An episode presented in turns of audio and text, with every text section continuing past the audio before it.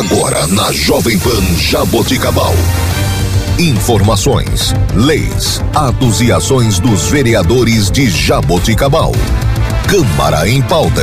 A voz do parlamento jaboticabalense. Olá, está começando o Câmara em Pauta.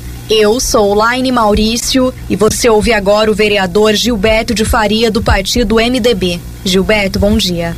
Bom dia, Laine. Bom dia a todos os ouvintes da Rádio Jovem Pan FM, distritos de Córrego Rico, Lusitânia, sítios e fazendas vizinhos. Quero começar o programa de hoje comentando que ontem, na sessão de ontem, aprovamos ali alguns projetos e um deles foi o dissídio coletivo dos funcionários públicos e aprovaram, foram, foi aprovado em assembleia. Os funcionários aprovaram em assembleia ontem, na tarde de ontem, por quase unanimidade, tendo dois votos contra, que nos foi passado, e o projeto foi para a Câmara para que nós votássemos ele. Foi aprovado por unanimidade. Quero parabenizar todos os funcionários públicos por sempre a luta, o empenho. Eu também, como funcionário público, é, a gente está todos juntos aí e parabenizar a todos pelo empenho, pela luta que sempre tiveram, sempre tem aí. E o foi dado pelo prefeito municipal entendendo, entendendo a importância desse dissídio, foi dado 7% no salário, mais um 100 reais a mais no ticket e graças a Deus ele tinha prometido que o ano passado ficou 1,20 para trás, que não pôde dar no momento. E ele fez uma promessa que, se desse certo, este ano ele daria. Então, agradecer ao prefeito também, que ele conseguiu dar esse 1,20, que foi uma perda do ano passado. O ano passado, que nem precisaria dar aumento, mas o prefeito, pelo pessoa humana que é, deu esse aumento, porque devido à Covid, né? E deu esse aumento, ficou 1,20. Esse ano ele deu a inflação é, deu essa diferença de 1,20 e teve um ganho, não é muito, mas de 0,2. Então não ficou nada para trás da infração. Sabemos as dificuldades que todos os funcionários têm, porque não está fácil, as coisas têm subido exorbitantemente, incontrolável, e o aumento nós sabemos que não é muito, mas é o que a prefeitura pôde dar, devido a todas as contas, tem todas as leis também um limite prudencial. Então, se o prefeito fizer alguma coisa errada, ele tem que pagar por isso. Então, com muita responsabilidade da parte do governo e parabenizar também, principalmente os funcionários que entenderam, aprovaram em, em assembleia e o prefeito mandou o projeto ontem à noite. Então, votamos. Novamente, parabenizar a todos. Que Deus continue abençoando a vida de cada um é claro que nós gostaríamos de estar votando ali 10, 15, 20%, mas é o que eu falei.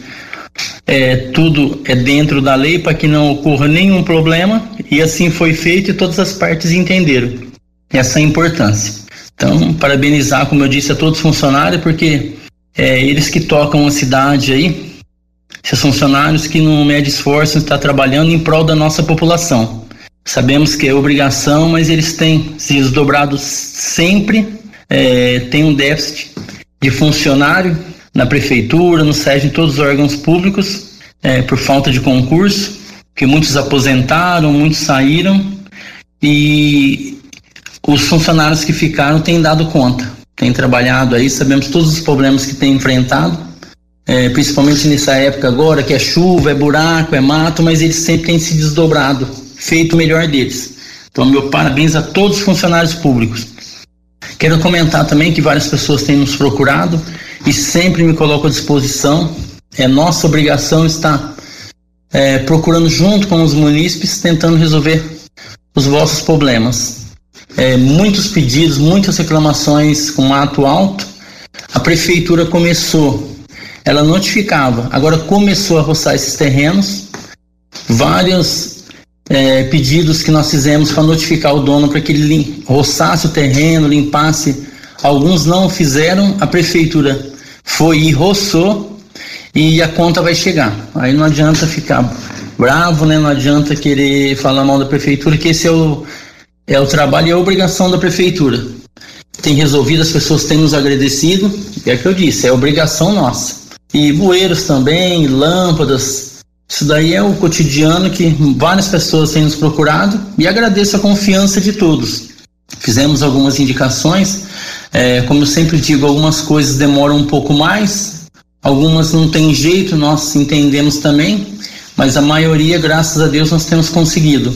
O campinho de areia ali no, no Laranjais, a gente há uns três meses aí a gente vem lutando, três, quatro meses, creio eu, até, até uns cinco meses vem lutando e sabemos as dificuldades. A chuva atrapalhou também. Depois tem que fazer licitação para compra da areia para jogar.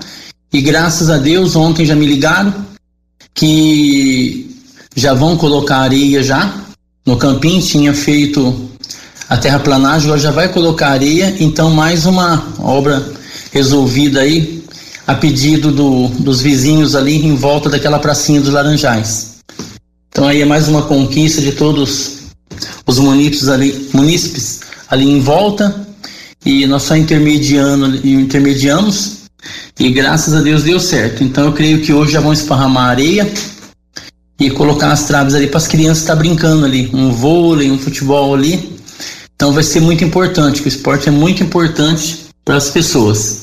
Assim como indicação também, alguma delas, num semáforo ali na José Bonifácio, que é Francisco Alves de Oliveira, Ali é uma esquina muito perigosa, muito, muito perigosa, assim como outras também, outros cruzamentos também que fizemos indicação para colocar um farol, para colocar uma lombada e mandamos ofício alguns há um mês, dois meses mais, mais ou menos para a secretaria responsável e já nos deram a resposta que estão fazendo um estudo e eu creio que depois, logo, logo, aí vamos estar fazendo a licitação, comprando semáforo e colocando no local. A gente espera isso. E vamos estar sempre cobrando, sempre correndo atrás, conversando com o pessoal aí para estar resolvendo este problema também.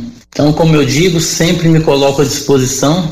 É, várias pessoas têm nos ligado, graças a Deus, têm acreditado em nosso trabalho. E como sempre digo, não faço nada mais que a minha obrigação às vezes me pedem desculpa que liga num sábado, no domingo, à noite.